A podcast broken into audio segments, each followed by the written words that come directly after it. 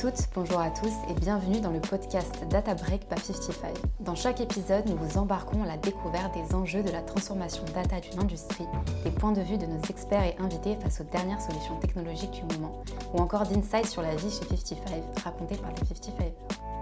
Je suis Sarah Ebizi, chef de projet développement durable chez 55, et j'ai le plaisir de partager cette tasse de thé avec Ludovic Moulard, directeur développement durable chez 55, pour ce nouvel enregistrement de Data Break.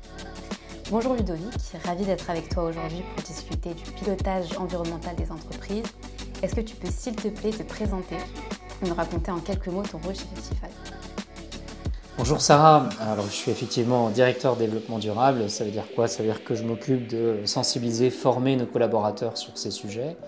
Euh, je suis aussi en charge des travaux d'études que l'on mène, donc on publie des études open source sur les impacts du digital en particulier, qui est un peu le domaine de prédilection de, de 55.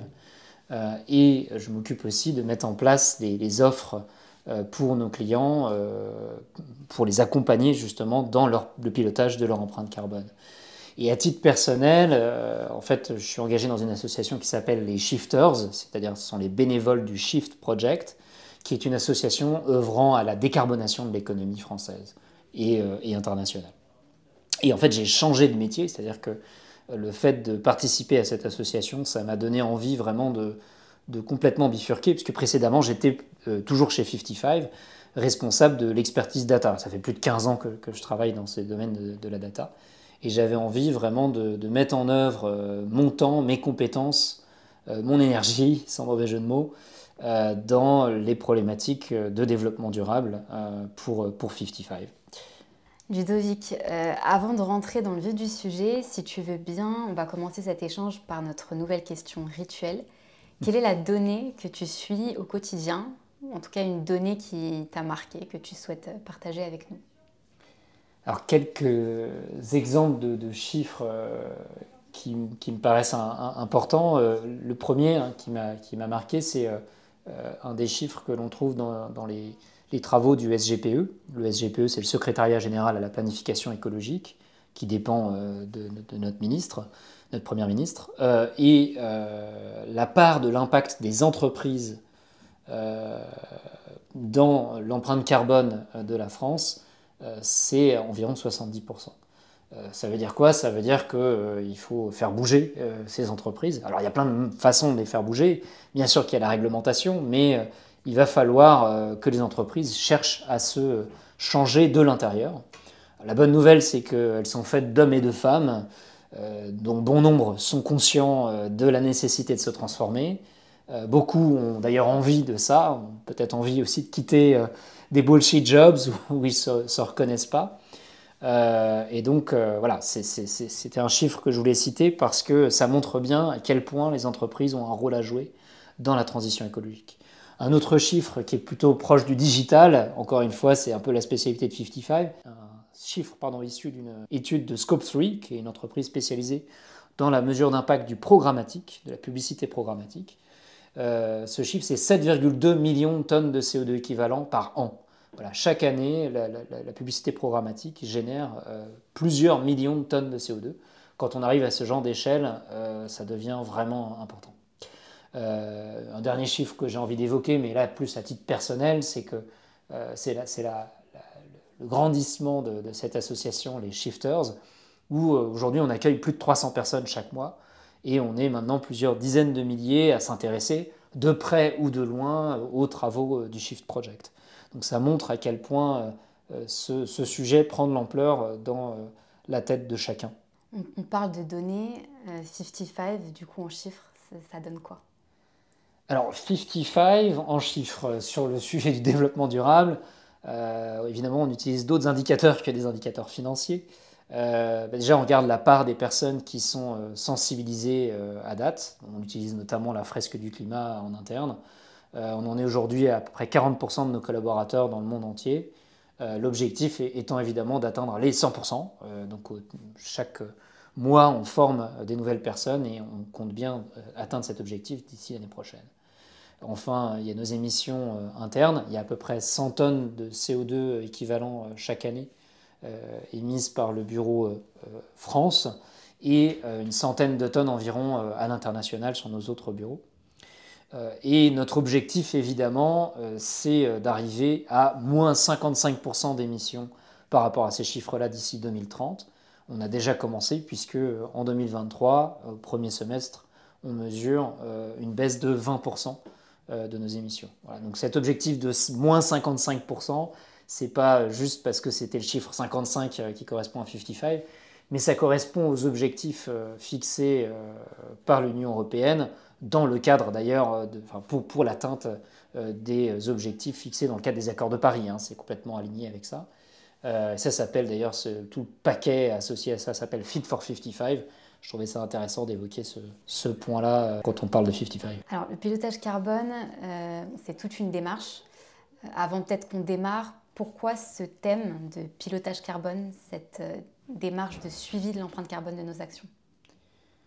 Pourquoi? Parce que ça nous semble vraiment une étape euh, fondamentale, en fait, voire inévitable pour pouvoir réussir euh, à passer cette transition, euh, pas seulement pour des simples questions de, conformité. C'est évidemment un sujet qui est complètement aligné avec nos goûts, nos compétences data chez 55, puisqu'il s'agit vraiment de rassembler des données Simplement, ce n'est pas les données qu'on a l'habitude de traiter, ce n'est pas des sessions, ce n'est pas des, euh, interactions ou des chiffres d'affaires, mais c'est euh, des flux, des flux physiques voilà, qu'on compte. Euh, et c'est un exercice justement assez difficile qui mérite à mon sens un peu de décryptage, aussi de, voilà, d'avoir une approche itérative et on avait envie de raconter tout ça. Hum, c'est, évidemment une, étape inévitable, comme tu le dis, pour passer la transition. Pourquoi? Pourquoi les, professionnels de la data, les annonceurs ne peuvent pas passer à côté ou négliger ces sujets-là? Bah, À mon sens, euh, l'enjeu, c'est, le terme que j'aime utiliser, c'est passer la transition. Pour ceux euh, qui euh, ont connu les années 90, on, parlait de passer l'an 2000. il y a des choses qui passaient pas l'an 2000, mais pour moi, l'enjeu là, c'est les, entreprises qui passeront la transition. On peut aussi parler de la transformation digitale. On sait qu'il y a un certain nombre d'entreprises qui n'ont pas su prendre le virage du digital et qui en ont terriblement souffert, voire qui ont périclité. Mais pour moi, c'est le même sujet, c'est-à-dire que la transition écologique, si les entreprises ne mettent pas en œuvre ce qu'il faut pour euh, connaître et réduire leur impact environnemental, eh bien, ne passeront pas euh, la transition. À l'inverse, euh, voilà, je pense que le monde va changer. Il y a des entreprises qui sauront tirer leur épingle du jeu, qui seront des, des forever companies, comme dirait l'entreprise Sweep, euh, voilà, des entreprises qui passeront cette transition. Euh, il y a d'autres risques forts hein, d'ailleurs euh, qui, attendent ces entreprises. Au-delà de l'impact carbone, hein, parce qu'on parle du pilotage carbone, mais c'est aussi d'autres risques environnementaux comme l'épuisement des ressources, notamment les ressources en eau. et pour réussir dans, ce passage de transition, il faut d'abord, à, notre sens, comprendre le problème, savoir évaluer euh, l'efficacité ou pas des solutions. Il y a des, euh, il y a des fausses bonnes idées qu'on a, et il faut le comprendre, il faut le tester, et il faut mesurer ça dans le temps pour piloter euh, cet impact carbone.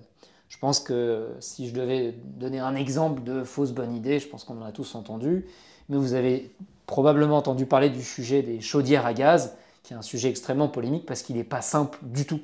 Euh, il ne s'agit pas juste de dire bah, demain on abandonne les chaudières à gaz dans tous les logements. C'est pas aussi facile que ça et euh, c'est pas forcément vrai que ce sera toujours mieux. Donc il faut étudier les différents cas, euh, le diable niche dans le détail et systématiquement quand on travaille sur ces sujets, on s'aperçoit que c'est grâce à la donnée qu'on arrive à être plus intelligent et à gérer euh, cette complexité. Est-ce que tu peux nous dire, selon toi, pourquoi c'est essentiel de, pouvoir piloter ce type de projet avec des données euh, vraiment en temps réel ou régulièrement euh, mises à jour, plutôt que sur la base d'un bilan annuel, euh, par exemple? Alors c'est vrai que c'est une question importante, c'est-à-dire que aujourd'hui, encore, la plupart des entreprises ont quand même mené, en particulier les, grandes entreprises, puisque c'était la, règle suite à la NFRD, euh, ont mené un bilan carbone, hein, un bilan de leurs émissions de gaz à effet de serre, un BGS.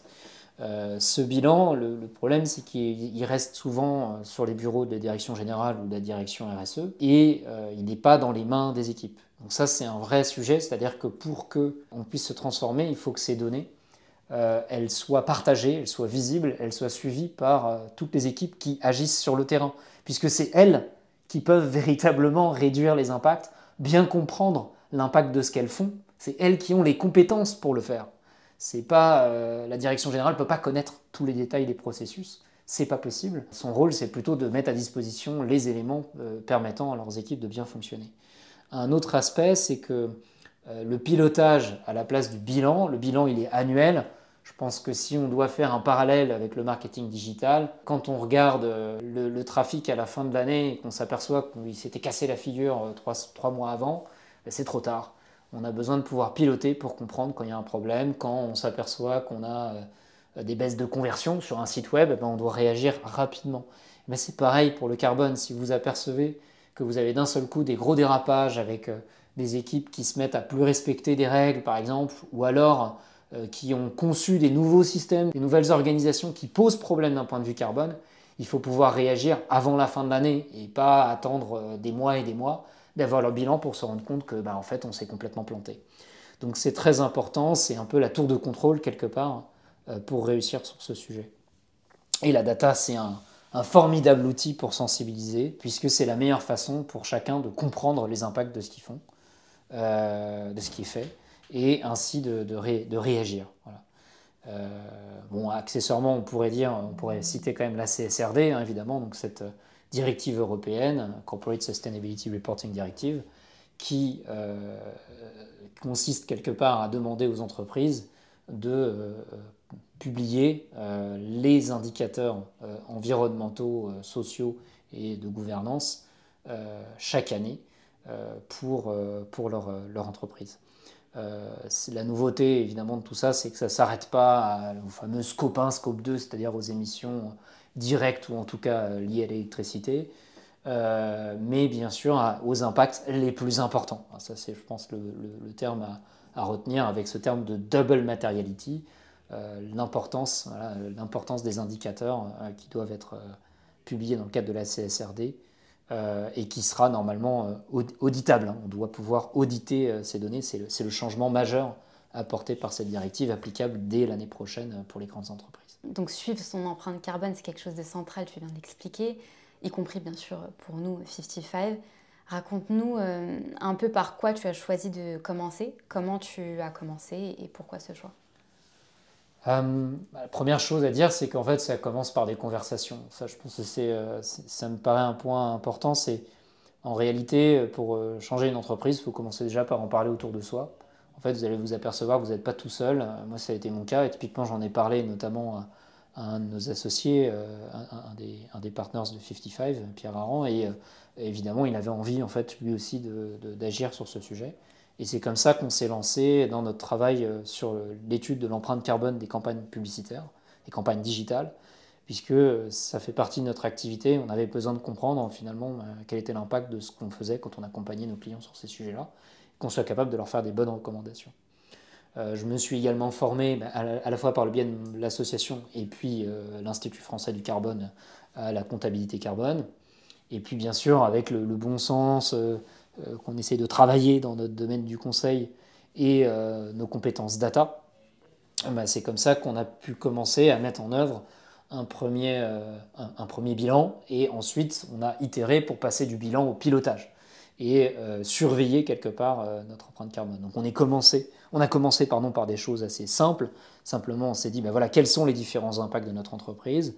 Et déjà, on a commencé à voir qu'il y en avait qui étaient plus importants, beaucoup plus importants que d'autres. Et c'est cela qu'on a commencé par surveiller, voilà, par piloter. Euh, donc en, ce sens-là, ce qui me semble intéressant dans, notre expérience, c'est évidemment euh, se dire de ne pas commencer euh, par essayer d'évaluer l'intégralité des impacts de toute l'entreprise, mais déjà se focaliser sur ceux qui nous sembleraient importants, en tout cas partir sur des, hypothèses, commencer à mesurer cela, faire potentiellement un premier bilan, et euh, à partir de là se dire ah ben voilà les impacts en fait sont là là là et donc c'est ça qu'on doit surveiller en priorité et qu'on va euh, mettre dans notre pilotage au plus vite pour ensuite étendre et, être capable d'évaluer tous les impacts si possible. Justement, on dit souvent que les transports, euh, par exemple, sont ce qu'il y a de plus polluant dans une entreprise. on se rend compte pour certaines organisations que c'est finalement bah, pas le cas en fonction de l'activité de l'entreprise. Quand tu as fait l'exercice de Carbon Analytics pour 55, est-ce que tu as rencontré des surprises justement? Euh, alors, bon, déjà, la première chose, c'est qu'effectivement, bon, on, a, souvent en tête le transport, euh, la voiture, l'avion, etc. Euh, évidemment, il y a plein d'autres impacts, en particulier dans ce qu'on achète dans une entreprise, et puis ça dépend, j'ai envie de dire, complètement de la nature de l'activité de l'entreprise. Bah, on, peut, on peut évoquer, par exemple, ce qu'on peut aller regarder assez facilement, parce qu'il y en a quand même un certain nombre qui sont publiés sur le site de l'ADEME ou, même par le biais du CDP, le Carbon Disclosure Programme. Euh, c'est euh, euh, le fait de, de, voir des bilans différents et de s'apercevoir que finalement les enjeux sont fondamentalement différents selon les secteurs d'activité, voire selon les entreprises, même au sein du même secteur. Si je suis un assureur, par exemple, euh, je ne sais pas, qu'est-ce que serait l'impact d'un assureur, par exemple, pour toi, Sarah? Moi, j'ai tendance à, à, chaque fois à dire les transports, les transports, mais au final, on se rend compte que ce n'est pas forcément le cas. Donc, tu as. C'est quoi C'est les immobilisations, du coup? Oui, bah, par exemple, euh, c'est ça, un assureur, il va, voilà, c'est ça, il va avoir des bâtiments, il va parfois construire même des, des, bâtiments ou posséder des bâtiments, et donc ça va peut-être être euh, un impact qui est lié à ces bâtiments-là. Ou alors, euh, ça peut être effectivement les déplacements professionnels. Si c'est un assureur qui est particulièrement spécialisé dans les accidents de voiture et qui a besoin de se déplacer énormément, ça peut être ça. Bref, un autre exemple qu'on peut prendre, c'est le, cas de la, restauration collective, effectivement, par exemple. Euh, évidemment, si je suis dans la restauration collective, bah, je vais déjà avoir les aliments que j'achète. Euh, j'ai des aliments qui sont plus ou moins carbonés, donc selon ce que je fais, euh, je vais avoir un impact important là-dessus. Puis peut-être que j'utilise du gaz pour cuire ces aliments ou de l'électricité. Dans ce cas-là, je vais avoir un autre impact à évaluer.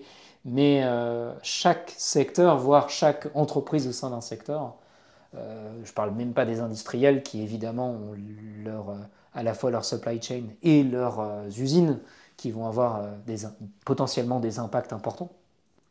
et effectivement, il faut d'abord se pencher là-dessus pour comprendre par rapport à son secteur d'activité, par rapport à son activité, où se situent les, les impacts principaux. Et c'est pas souvent en réalité la partie transport qui est en tête. De ces premiers audits-là, du coup, tu, tu tires quel enseignement? Bah, Le premier enseignement pour 55, justement, c'est que euh, moi j'étais persuadé que c'était les déplacements professionnels qui étaient euh, les plus importants, parce que nous on est une entreprise de service, donc euh, on n'a pas d'usine, on dépense quand même relativement peu d'électricité chez 55. donc je pensais que c'était vraiment ça. Et en réalité, c'est nos appareils électroniques. Hein, c'est assez simple. Et assez largement dans notre impact au niveau global. Euh, c'est assez largement euh, nos, ordinateurs portables, euh, nos écrans, etc., qui génèrent le plus d'émissions pour nous, et donc sur lesquels on doit être précis. Donc ça, c'était une surprise. Je ne pensais pas que c'était le premier impact. Je savais que c'en était un, mais je ne pensais pas que c'était le premier. et puis l'enseignement le, là-dessus, c'est que tout de suite, je me suis dit, mais il y a un vrai problème de résilience, parce qu'en fait, on achète énormément de matériel. Et euh, si demain euh, il y a le moindre problème d'approvisionnement sur ce matériel-là, si les prix se mettent à flamber pour X raisons, euh, notamment, pourquoi pas, c'est pas impossible, pour des raisons de pénurie de matières premières ou de, hausse des prix de l'énergie, eh bien, il faut qu'on ait des solutions pour qu'on soit résilient, pour qu'on soit capable de, gérer cet impact-là. Le pilotage a permis de mettre en évidence des informations à partir desquelles tu as pris des décisions. Mhm. Euh, est-ce que tu peux nous partager concrètement ce qui a été mis en place en interne chez 55 grâce euh, à ce pilotage pour réduire nos, émissions? Euh, On peut peut-être commencer par le sujet du hardware, mhm. les appareils informatiques, puisque si on regarde notre activité interne, c'est la première source d'impact pour 55. Oui, alors effectivement, dès qu'on a commencé à voir ces, ces, différents impacts, on a commencé à agir là-dessus. Euh, et sur la partie hardware, euh, bah, typiquement, on a arrêté euh, d'acheter certains modèles, parce qu'on s'est aperçu qu'il y avait évidemment des modèles qui avaient beaucoup plus d'impact que d'autres.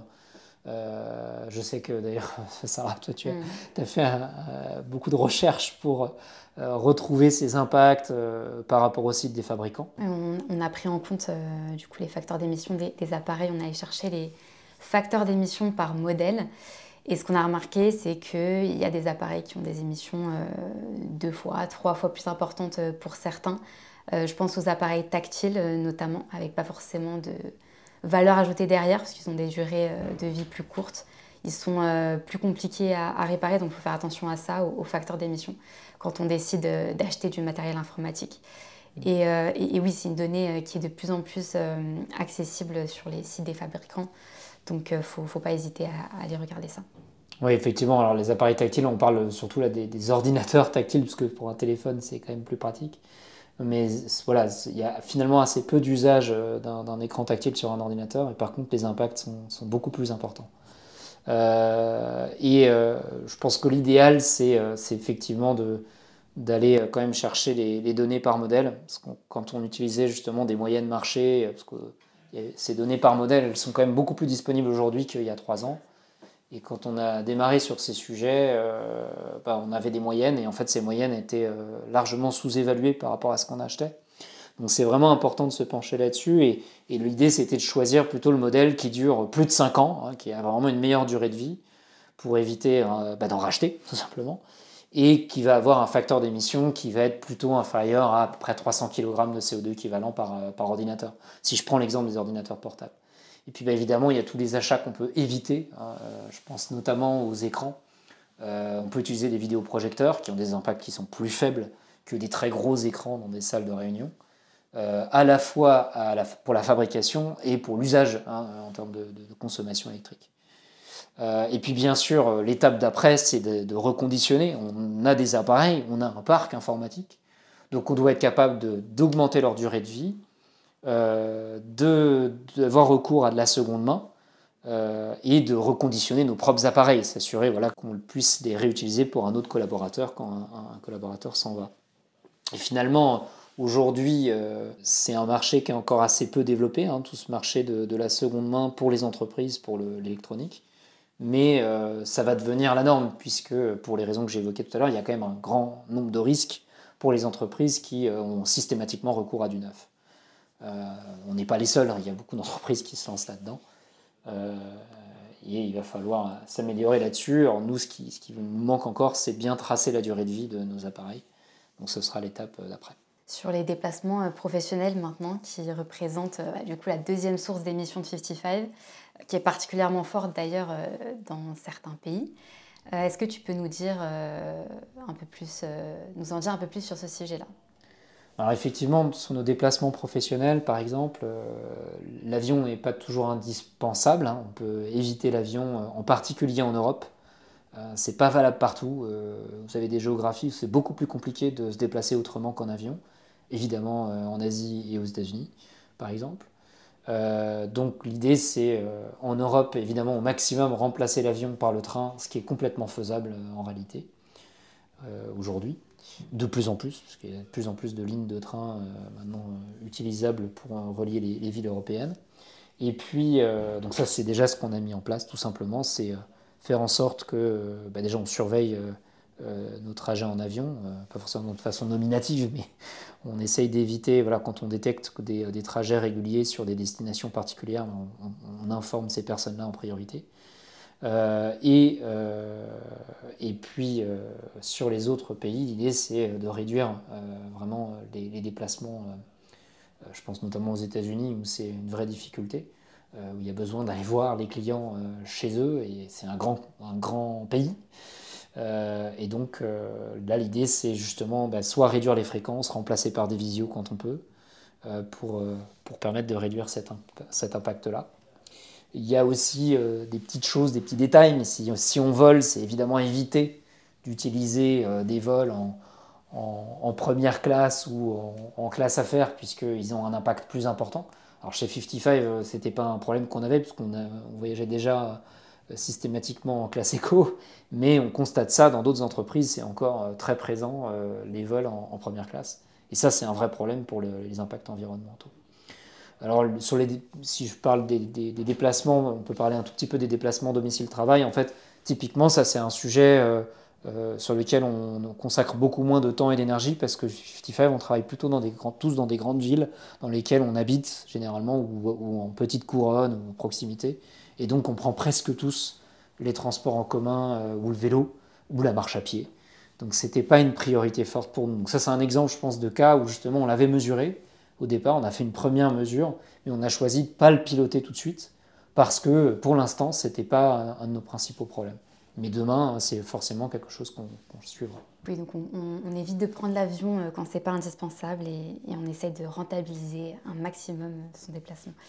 Euh, sur les autres impacts, du coup, on a la consommation d'électricité, on a le cloud. Euh, qu'est-ce que tu peux nous dire dessus rapidement? Assez rapidement, effectivement, ça c'est des impacts plus faibles chez nous. Mais typiquement sur l'électricité, il y a des choses très très simples qu'on a pu mettre en œuvre qui nous ont permis de faire des économies euh, euh, significative, je pense que beaucoup d'entreprises d'ailleurs l'ont fait en France, c'est tout simplement de mettre à jour les, températures de référence. De toute façon, bientôt ce sera une obligation euh, légale, mais voilà, l'idée c'est tout simplement de changer les températures de référence pour éviter de chauffer trop l'hiver et de refroidir trop l'été. Alors ça c'est surtout ce deuxième impact-là qui est un peu absurde parce que lorsque vous avez des bureaux à, climatisés à 21 degrés, vous avez beaucoup de gens qui tombent malades, donc c'est assez contre-productif. Euh, et en plus, ça consomme énormément d'énergie, donc autant avoir des températures cibles qui sont plutôt autour de 26 voire 27 degrés. C'est largement faisable de travailler dans ces températures-là. Et puis après, un des points qu'on peut citer, c'est euh, euh, tout ce qui est impact du, cloud, hein, de l'utilisation du, cloud pour stocker nos fichiers, nos livrables. On est une entreprise de conseil, nos, images, nos, vidéos, nos prises de vue. Euh, et tout ce travail-là, en fait, tout simplement, il y, avait un petit souci avec une procédure de backup qui était euh, mal, euh, mal configurée et qui faisait qu'on avait trop de backup.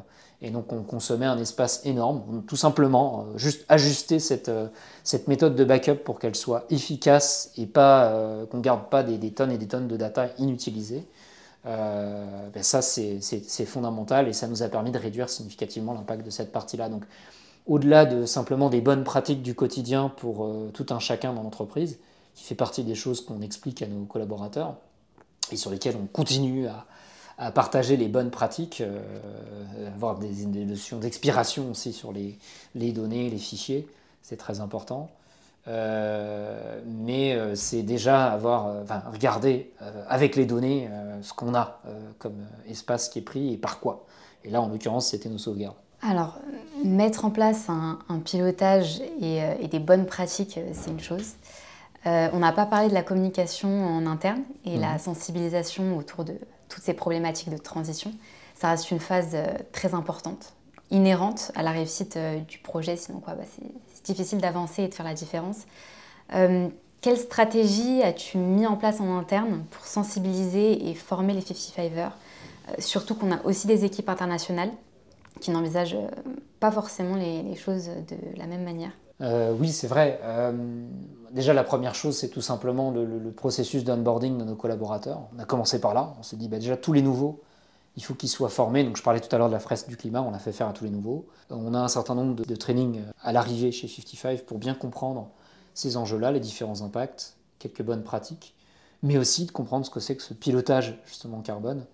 Euh, et évidemment, le pilotage carbone fait partie des éléments de sensibilisation très forts. J'en parlais tout à l'heure, c'est-à-dire euh, partager très régulièrement euh, dans nos points d'équipe, nos points avec toutes les équipes, je veux dire, l'état de nos indicateurs, voilà, où on en est, ce qu'on a fait, ce qui a marché, ce qui n'a pas marché aussi, ça c'est très important. on a monté aussi un certain nombre de challenges en interne, notamment je pense à un challenge qui peut être dit ici, c'est ce qu'on a appelé le 55 Hours Carbon Footprint, c'est tout simplement inviter tout le monde à aller mesurer son empreinte carbone à titre personnel. Donc là, vous avez évidemment euh, le, site de l'ADEME Geste Climat, vous avez Carbon Footprint Calculator pardon, qui vous permet de, trouver euh, ces données-là et tout simplement de monitorer ça de manière euh, anonyme pour voir si on s'améliore chaque année, aussi à titre individuel, sur ce, volet-là. Voilà ce, type de, travaux que l'on mène. Et puis bien sûr, pour l'international, parce qu'il y a des problématiques, j'en parlais tout à l'heure avec les déplacements professionnels et l'avion, qui sont fondamentalement différentes euh, aux États-Unis, en Asie euh, ou en Angleterre. Et là, l'idée, c'est d'avoir des référents locaux, donc des personnes qui se saisissent de ce sujet sur place et qu'on va former, accompagner, suivre pour les aider à déployer leur pilotage carbone, leurs actions locales. Donc on fait de la sensibilisation autour du transport notamment. Euh, comme tu l'as dit tout à l'heure, faire attention à l'avion parce que ça, a tel euh, et tel impact qui peut être clairement évité. Il y a le sujet aussi des appareils informatiques, donc faire attention à ce qu'on achète. on l'a beaucoup évoqué en, interne. Comment ces nouveautés en matière de règles internes et de process ont été reçues? Le fait de, le fait de dire tu prends pas l'avion comme tu veux, le fait de dire bah, tiens, voilà, tu as, un appareil reconditionné. Comment c'est reçu euh, finalement? Est-ce que tu as rencontré des, difficultés? Alors c'est pas toujours facile. Après, euh, la, chance qu'on a, c'est que chez 55, euh, on a des valeurs, à mon sens, qui sont compatibles avec cette transition, ce qui fait qu'on ne s'est pas reçu de tomates non plus lorsqu'on a édité ces, règles, ces processus-là. Alors c'est sûr que de temps en temps, voilà, il y a des remarques. oui, on doit quand même travailler, voilà, notamment pour les vols. Euh, pour euh, des organisations potentiellement de sites Ça, c'est un sujet assez courant dans les entreprises, mais euh, qu'est-ce qu'on fait quand si on fait un off-site Est-ce qu'on invite tout le monde Est-ce qu'on voilà, est qu'on va tous prendre l'avion? Ben, Évidemment, ce genre de, de sujet, c'est pas très plaisant de dire bah en fait non, parce que les impacts sont trop importants. Mais globalement, comme justement on s'appuie sur ces données, c'est beaucoup plus facile d'expliquer que bah, on va pas aller dans tel sens. Typiquement, je parlais des off-sites, mais je pourrais parler euh, des événements aussi qu'on monte chez 55. Ben, faire l'exercice de faire un petit budget carbone, donc d'évaluer approximativement le niveau d'impact qu'on pourrait avoir si on faisait, si on l'organisait de telle ou telle manière, c'est un bon moyen d'éviter euh, des impacts considérables et de se retrouver euh, avec que nos yeux pour pleurer quand on regarde notre pilotage carbone. Donc ça, fait partie voilà, des, la donnée un vrai sujet pour éviter, à mon avis, ces, ces, difficultés-là. Après, euh, c'est sûr qu'il y a encore du travail pour que, typiquement sur la partie business, hein, donc l'accompagnement de nos clients, on soit davantage tourné vers des sujets de réduction des impacts carbone plutôt qu'en d'en rajouter. Et ça, c'est encore du, travail pour nous pour la suite. Pour le cas des ordinateurs et le fait d'avoir fait appel à du reconditionné, ce qu'on utilise comme terme, c'est le, plutôt le, le pre-loved, c'est-à-dire c'est des appareils qui ont déjà été euh, euh, choyés par mm. d'autres collaborateurs et que vous allez récupérer, euh, ce, qui est, ce, qui est, une façon de le marketer, mais c'est aussi une façon d'expliquer pourquoi on le fait. Hein. Ce n'est pas juste pour faire des économies financières, c'est essentiellement pour faire, parce que ça, demande quand même une certaine organisation, hein. mais pour faire durer nos appareils et éviter d'en racheter sans arrêt. On parlait tout à l'heure de l'activité interne de 55 et des sources d'émissions internes. Euh, ce qu'on fait pour nos clients, c'est un impact très fort. Qu'est-ce que tu comptes faire à ce sujet? Nous, notre, notre objectif là-dessus, c'est vraiment euh, d'accompagner nos clients euh, sur le pilotage de leur empreinte carbone. Donc que ce soit des grandes entreprises, essentiellement nos clients sont plutôt des grands groupes ou des grandes entreprises, pour les aider à, déployer ça à grande échelle, puisque ça nécessite ces compétences data que l'on a en interne aujourd'hui, euh, c'est des choses que l'on fait déjà, mais sur des périmètres plus euh, restreints.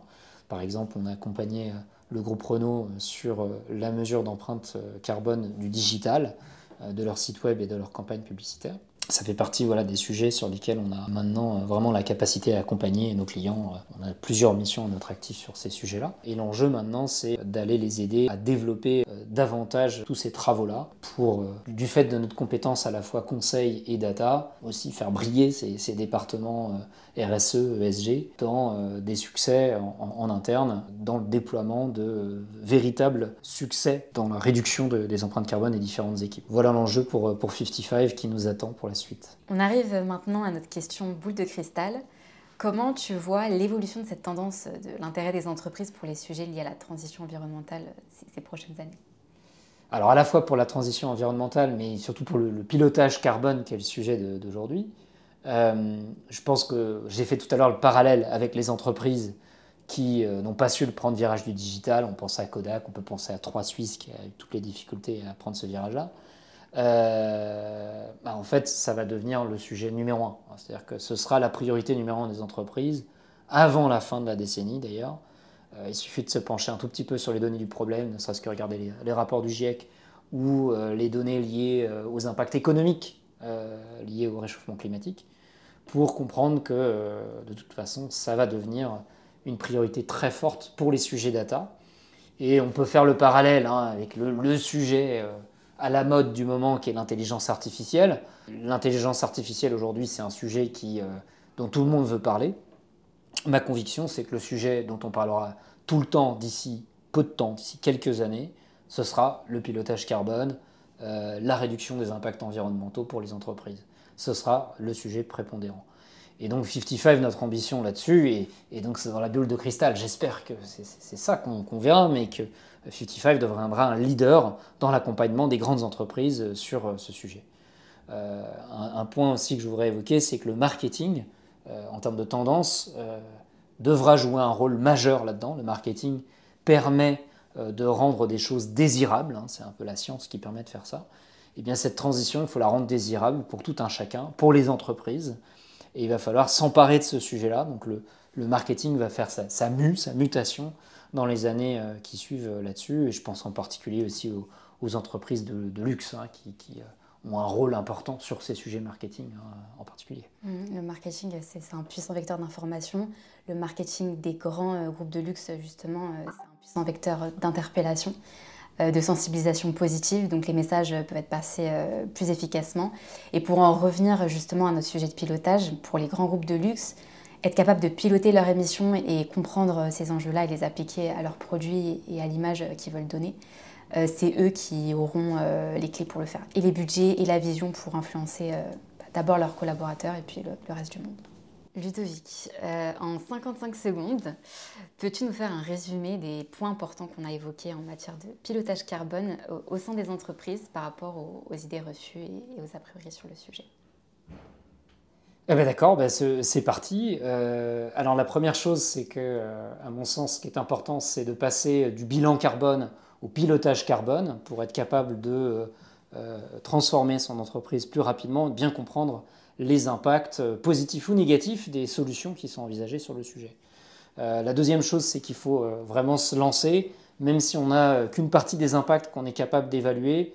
je pense que c'est vraiment important de démarrer assez rapidement, en commençant par ceux qui correspondent au cœur de l'activité de l'entreprise. On peut s'appuyer d'ailleurs sur des bilans d'autres entreprises existantes si on n'a pas de, bilan, et de savoir itérer. Donc ça, c'est le troisième point, c'est euh, comme on disait tout à l'heure, en fait, on a des surprises quand on sort un bilan. On a aussi euh, des indicateurs euh, qui sont précisés au fur et à mesure du temps. La comptabilité carbone évolue et donc des facteurs d'émission plus précis vont sortir.